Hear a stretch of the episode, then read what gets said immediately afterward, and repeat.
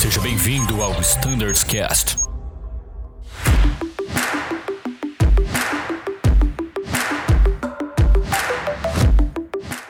Olá pessoal do Standards Cast, eu sou o Bruno Scardoelli, sejam todos muito bem-vindos, principalmente os comissários da Azul, a esse episódio mais do que especial, nosso primeiro episódio de Cabin Standards.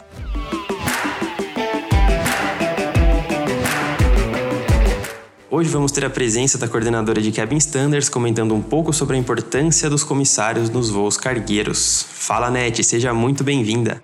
Olá, Bruno, tudo bem? Olá, pessoal. Muito obrigada por esse convite. É um prazer estar aqui com vocês hoje. Bom, Net, muito obrigado por participar aqui com a gente desse projeto. Eu acho que, assim como a gente já falou nos outros episódios, né, que estão publicados, isso aqui é uma ferramenta muito importante que a gente tem no setor de operações para transmitir para o pessoal da rota procedimentos que a gente tem, que mudam constantemente, né? Coisas que a gente não escreve, batendo um papo de maneira informal. Então, acho que vai completar muito isso aqui para o time de comissários, vai ser muito interessante. E para quem não te conhece, né, eu gostaria que você se apresentasse um pouquinho, falasse um pouco do setor de Cabin Standards, como que funciona o seu trabalho, o que, que você faz. Bom, eu sou a Nete, alguns comissários já me conhecem, outros ainda não, sou comissária também aqui na Azul. E lá em Cabin Standards a gente cuida do manual de comissários, todos os procedimentos técnicos acerca de segurança operacional, procedimentos de emergência, as atualizações com relação às aeronaves. Também cuidamos do programa de treinamento de comissários, que traz todo o treinamento requerido, né?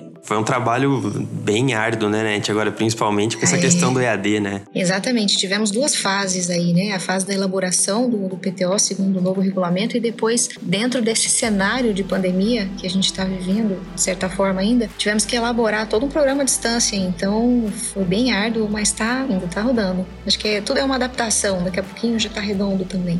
É, além desses dois grandes documentos, né, que é, são aprovados lá pela ANAC, a gente também coordena aí os examinadores de comissários e os instrutores de voo. Então, as pessoas que disseminam de fato conhecimento, que validam o conhecimento do nosso grupo aí para as operações. É um setor importantíssimo, né, Net? Assim, como o resto do pessoal que trabalha aqui na Uniazul, né? Hoje a gente tá gravando daqui. Isso. É, o setor lá de Cabin Standards é um setor ultra ativo, né, Net? É uma coisa assim, os manuais nunca Muito. param de ser revisados, né? Toda hora é muita coisa para mudar, né? Exatamente, exatamente. A gente lida com várias vertentes, né? Então tem os manuais dos fabricantes, regulamentos que têm mudado assim rapidamente nos últimos meses e, enfim. É a aeronave nova chegando, é um cargueiro. É, exatamente. Mas eu vou dizer para você que é muito gratificante poder fazer parte dessa área é, na Azul e colaborar para que as pessoas possam se desenvolver, para que as pessoas tenham mais confiança nas operações, enfim. Particularmente eu posso dizer que eu gosto muito disso, gosto muito de estudar e de pensar no próximo como algo que eu possa ajudar, de fato, a desenvolver, sabe? Então, sim, sim. Fico muito feliz. Não, e eu, eu tô há pouco tempo, né, no Fight Standards, assim, um ano e meio só, mas mesmo assim, uhum. o, o, tanto que eu vejo seu trabalho, o tanto que você trabalha, né, né, eu gostaria de te dar os parabéns, porque assim, realmente você dá o sangue ali, né? Como diria minha avó, a gente tem que aproveitar enquanto tem saúde. exatamente, exatamente. Exatamente. Agora, Net, vamos ao uhum. nosso tema de hoje. Vamos para um pouco dos voos cargueiros, né? Que foi uma das grandes Sim. novidades que nós tivemos aí no ano de 2020. Exatamente, Bruno. O que você acha, Net, da gente começar abordando um pouco do que afeta o, trabalho do comissário para esses voos? É, foi uma grande mudança, né, na nossa modalidade de transporte também, se a gente puder falar dessa maneira. Transporte de cargas na cabine de clientes, ele não acontecia com tanta frequência e também não com a amplitude que se viu aí a, ao redor do mundo, né? Então foi uma grande novidade, houve uma grande mudança até de, de mindset no sentido de o que, que a gente precisa fazer para garantir, né? Que os voos sejam seguros, que a tripulação também fique segura nessa operação e que o cliente também fique seguro de saber que aquilo que ele adquiriu para transportar o seu produto, né, vá de A a B de uma maneira segura, da maneira adequada. Então foi um grande desafio. Tudo começou com essa necessidade de, de vários países, obviamente, no, no, transporte de medicamentos e de suprimentos hospitalares. E a Azul também entrou nesse circuito em meados de abril e maio. O que afetou foi que mudaram alguns procedimentos específicos, né? Então, alguns são muito parecidos, coisas de rotina, operação de portas, enfim, até a maneira como se combate um fogo permanece. Mas a gente teve algumas, ah, algumas diferenças, né? O mesmo número de comissários a bordo desses voos especificamente é diferenciado de uma operação comercial. Ah, tivemos acréscimo de equipamentos de emergência, tivemos é, um aumento na ronda e na atenção específica que deve se dar a esse tipo de transporte. Que assim, Bruno, falando bem é, abertamente, uhum. quando a gente está numa operação com passageiro e tem fogo, né, a bordo em algum lugar, alguma bagagem, no lavatório, enfim. Tem várias pessoas ali para ajudar a identificar esse fogo, né? Seja é, de forma pelo olfato, seja visual. Sim, realmente. E, e, nessa condição, onde você só tem caixas, né, de, de cargas ali na cabine, e eu não tenho pessoas que talvez nos auxiliem nessa identificação, é muito importante estabelecer é, as rondas específicas até para aumentar a segurança aí, né, das operações. Então foi um trabalho bem árduo e novo, e novo nível mundial, vamos dizer assim, né?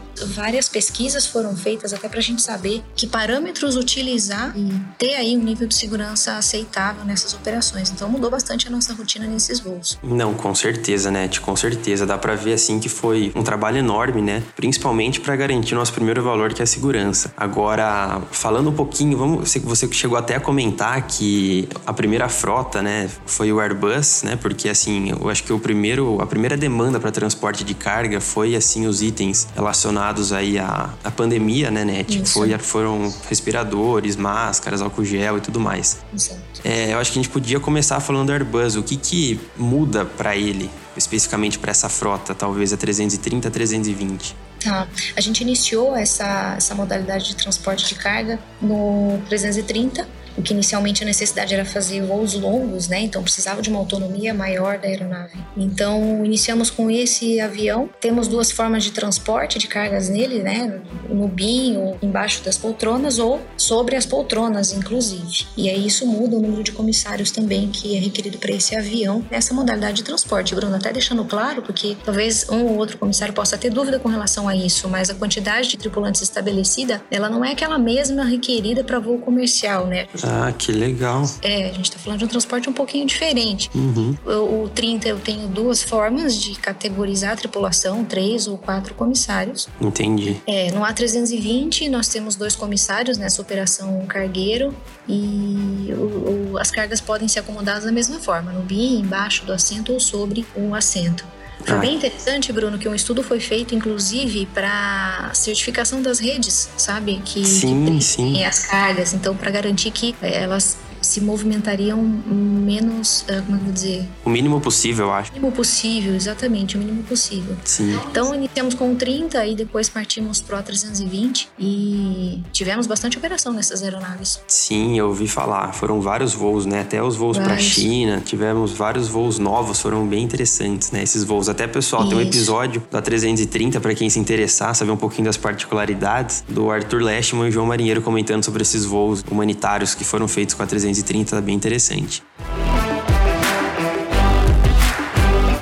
Inete, agora para o pessoal que acompanha o Standards Cast, que às vezes não é tripulante, num voo da 330, quantos comissários são necessários para fazer um voo? Então, é, você fala comercial, né? Isso, de passageiros. Isso, nós temos, é, são oito comissários, que seria a homologação dessa aeronave, e quando nós vamos fazer voos de longo percurso, né, a tripulação precisa se transformar em composta e aí a gente vai com 10. Então seria oito, depois tripulação composta 10, tripulação de revisamento 12, então são vários comissários considerando quase 300 pessoas a bordo, né? Sim, sim. E para carga são quatro, é isso? É, são quatro quando eu tenho carga sobre o assento. Ah, legal. Quantidade, se eu tenho carga só no BIM e só embaixo dos assentos, aí eu posso operar com três. Ah, legal, né? Tipo, e no caso do 320, são, são normalmente são quatro comissários, né? Normalmente são quatro comissários e para essa operação cargueiro foram reduzidos a dois, a dois comissários. Interessante falar também, Bruno, que vários estudos foram feitos com outras organizações regulatórias fora, né? Não só a ANAC, mas também o FAA, a EASA e os próprios fabricantes fabricantes também emitiram recomendações para ajudar os operadores a, a, definir esse, esse padrão operacional novo, né? Então, esse número também foi uma sugestão dos próprios fabricantes. Ah, que legal, né? Muito interessante, muito interessante. E agora, recentemente, nós tivemos uma baita notícia, né? Que foi a certificação do nosso Embraer E1. Exatamente. Para esses voos cargueiros também. Nós somos, né? A Azul é a pioneira no mundo a ter um E1 transformado em cargueiro. Agora, Net, o que muda para o comissário? O que, que muda nesse transporte específico do E1? É, é a Azul inovando mais uma vez. Parece clichê, né, Bruno? Falar assim, mas é. Exatamente. a Azul e Embraer inovando mais uma vez. É, nesse avião especificamente, é, houve um trabalho junto com o fabricante e eles fizeram diversas análises e testes. E a opção nessa aeronave, até para aumentar a quantidade de volumes, enfim, foi a remoção, foi a decisão por remover algumas fileiras de assento. Não removeram todas, foram removidas algumas fileiras e a carga é acomodada diretamente no piso e também pode ser acomodada nos bins. Então, no Embraer 1, essa é a grande diferença. Eu ah, tenho sim. cargas nos pisos e em locais definidos dentro da cabine, amarradas também, com redes de proteção, tudo direitinho, e nos bins. E aí, para essa operação especificamente, como o volume de cargas é consideravelmente maior, ficaram estabelecidos né, três comissários nessa operação, com um procedimento específico de combate a fogo, e inclusive procedimento específico em caso de despressurização, Bruno, porque como teve uma modificação grande nessa aeronave, muitas coisas precisaram ser adaptadas. Sim. Bem legal você ter tocado nesse assunto, porque como é, é, é o mais novo avião nessa modalidade, é importante a atenção nessas alterações de procedimentos sensíveis que nós tivemos, né? É, olha aí, pessoal, muito importante sempre ler os boletins, ficar atento com todas as mudanças. Agora, Net, nem estava na pauta essa pergunta, mas eu vou te perguntar que eu fiquei curioso. Se eu quiser pegar um voo de extra nesse Embraer ou um cargueiro, já que você falou que sobraram alguns assentos, eu posso? Na realidade, não. Esses assentos que sobraram não podem ser ocupados por nenhum, ninguém a bordo, nem mesmo pelos comissários que estiverem em operação, Bruno. E por que, Net? É, porque nesse. Lembra quando eu comentei que algumas modificações foram feitas? Uma delas, até para prevenir uma piora numa condição de emergência relacionada a fogo, as PSUs, de onde caem as máscaras ali, elas foram desativadas. Então eu não tenho geradores de oxigênio em cima desses assentos na cabine mais. Não tenho mais nessa operação cargueiro do E1. Então não pode sentar ali porque se acontecer de ter uma despressurização, não vou ter máscara disponível para quem está nessa nesses assentos. Tanto que até uma identificação foi feita específica proibindo a acomodação de qualquer pessoa que seja nos assentos da cabine de clientes. É, o jump ainda tá lá então, né? Só o, o assento que não. Isso, temos o jump na cabine de comando, que seguem as regras do MDO no sentido de acomodação, e um jump na cabine de passageiros do comissário que fica lá atrás. Mas nas operações que nós já iniciamos, é, até tem uma semana, acredito, uhum. é, nós tivemos o Loadmaster, que é o responsável pelo carregamento pelas cargas, acompanhando o voo. Então, ah, legal. mais de 60 disponível. entendi, entendi. Então é sempre bom ver se o Loadmaster não vai acompanhar a carga antes, né, né? Exatamente, exatamente. Muito bom. E agora, comentando um pouquinho mais dessas mudanças, vários itens foram removidos, assento, PSU, mas também ouvi falar que alguns itens foram adicionados, né, para viabilizar esse tipo de transporte, né, Net? O que, que foi adicionado nesses voos? Então, just, é, justamente pela quantidade de cargas, né, e possibilidade maior ali de itens que possam vir a pegar fogo, em todas as aeronaves, no 30, no 20, no E1, foram ah, acrescidos extintores portáteis.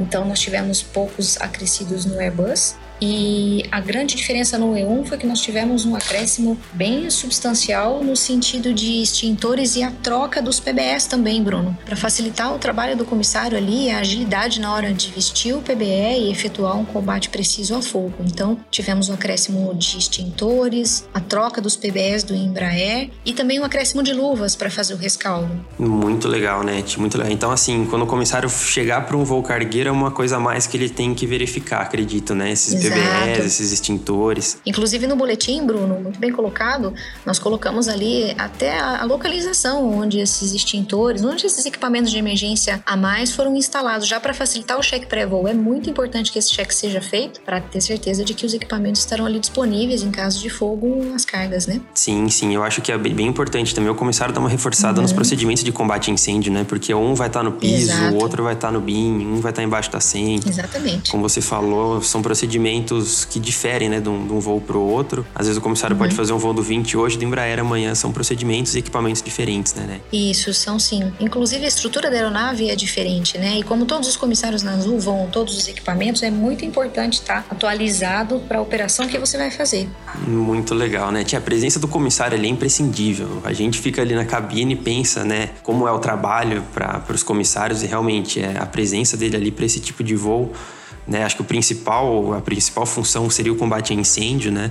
Mas é, é importantíssimo, é muito importante. E, Net, também tem a parte da ronda que os comissários fazem nesse voo, né? Eu acho que seria legal a gente comentar um pouquinho sobre esse procedimento para os comissários, para não gerar dúvida, né? Claro. Essa ronda, Bruno, ela é muito importante dentro do que você acabou de comentar sobre combate a fogo. É, nesse momento, o comissário tem que ter bastante atenção e atenção voltada para as laterais, das, da, no caso do E1, né? A lateral ali onde as cargas são colocadas. Nos bins também, abrir o bin, olhar direitinho, ver se não tem nada vazando, ver se não tem nada uh, gerando fumaça ou um princípio de fogo. Por isso que é tão importante o comissário ter atenção nesse momento momento das rondas. Então, elas acontecem dentro de um tempo limitante na cabine, então a cada 30 minutos os comissários têm que passar pela cabine olhando essas cargas, tendo em mente, claro, como você bem colocou, o procedimento de combate a fogo que está estabelecido no manual de comissários, para fazer de fato um combate efetivo ali, evitar que se propague algo que possa trazer um resultado bem negativo. Então, essas, essas rondas elas são imprescindíveis, elas precisam ser feitas com maior atenção possível e qualquer normalidade segue o procedimento de informar a cabine de comando também claro. Entendi, entendi, com certeza, Net. Meu, muito legal. Eu não conhecia quase que nada assim dos procedimentos. Eu acho que ficou bem claro pro, pro time, né? né? Tipo, o pessoal se familiarizar um pouquinho, saber das diferenças, o que, que ele tem que se atentar para esse voo cargueiro. Infelizmente, o nosso tempo tá chegando perto do fim, né? Para essa gravação. É, tem muita coisa interessante pra gente falar, eu acho, mais até sobre voos cargueiros, sobre outros procedimentos dos comissários. Eu sei que o PTO de comissários, né, sofreu essa grande mudança agora. O manual de comissários está na então tá no forno para sair novidade para todo mundo. Exatamente. e, mas, Net, eu gostaria agora de chamar a atenção aos, aos, procedimentos, os boletins, o que, quais são esses documentos, esses boletins que o comissário tem que ler antes de fazer um voo cargueiro? Ah, antes do voo cargueiro é muito importante que ele leia o boletim de transporte de cargas na cabine de clientes e ele está referenciado pelo número BCAB 088. Tá facinho de encontrar lá no ADDocs, o pessoal já está bem familiarizado. Então, a recomendação é que eles leiam sim esse boletim de cargas e também complementem com procedimentos de emergência que constam no manual de comissários já, como a gente comentou, né? Situações de despressurização, combate a fogo, é, procedimentos de portas, enfim, que permanecem. Mas o BCAB 088 é essencial, inclusive, principalmente na, agora que a gente está iniciando a operação do E1 e é novo para todo mundo, é muito importante dar uma olhadinha lá na sequência da ronda, porque isso é bem diferente da nossa rotina operacional, Bruno. Olha aí que legal, pessoal, fiquem atentos, hein? Principalmente ao E1. Se você vê um voo cargueiro do E1 na sua escala, já faz o download do boletim, dá uma estudadinha, isso. né? pra ir preparado, né, Ned? É isso mesmo. Bom, Net, gostaria de agradecer muito seu, sua presença nesse episódio. Eu acho que foi bem legal, os comissários vão gostar bastante, o pessoal que acompanha também. Muitíssimo obrigado, é sempre um prazer te receber. Eu acho que, assim, a partir de agora a gente deu start nesse, nos episódios do Kevin, né? Então, assim, a gente vai ter bastante conteúdo. E agora eu vou deixar aberto para suas considerações finais. Bruno, eu que agradeço, fiquei muito feliz de participar desse primeiro Standardcast de Kevin Standards. É, esse projeto é muito legal, mais uma inovação da Azul também. Eu acho que isso veio para ficar e faz toda a diferença aí no desenvolvimento do pessoal e no nosso próprio desenvolvimento, né? Então eu agradeço, muito obrigada mesmo pelo convite. Agradeço a todo mundo que está ouvindo a gente e deixo aberto, claro, quem precisar, Kevin Standards vai estar sempre à disposição. É só nos procurar lá, manda um e-mail, a gente responde e vai se ajudando. Isso aí, Net, muito bom. E pessoal, vocês que acompanharam, gostaram desse episódio, não gostaram, acharam que tem alguma parte que poderia melhorar ou gostaria de participar, gostaria de comentar algum assunto que acha interessante pra gente falar aqui no Standards Cast, fiquem mais do que à vontade. Como a Net comentou, pessoal, esse é um projeto da Azul, não é da diretoria de operações, é de todos nós. É, a gente tem vários episódios já publicados com conteúdos muito interessantes de frotas e all-fleet. E pessoal, qualquer dúvida, qualquer sugestão, fiquem à vontade através do e-mail standardscast@voiazul.com.br. Toda terça-feira teremos novos episódios. Fiquem com a gente e tchau.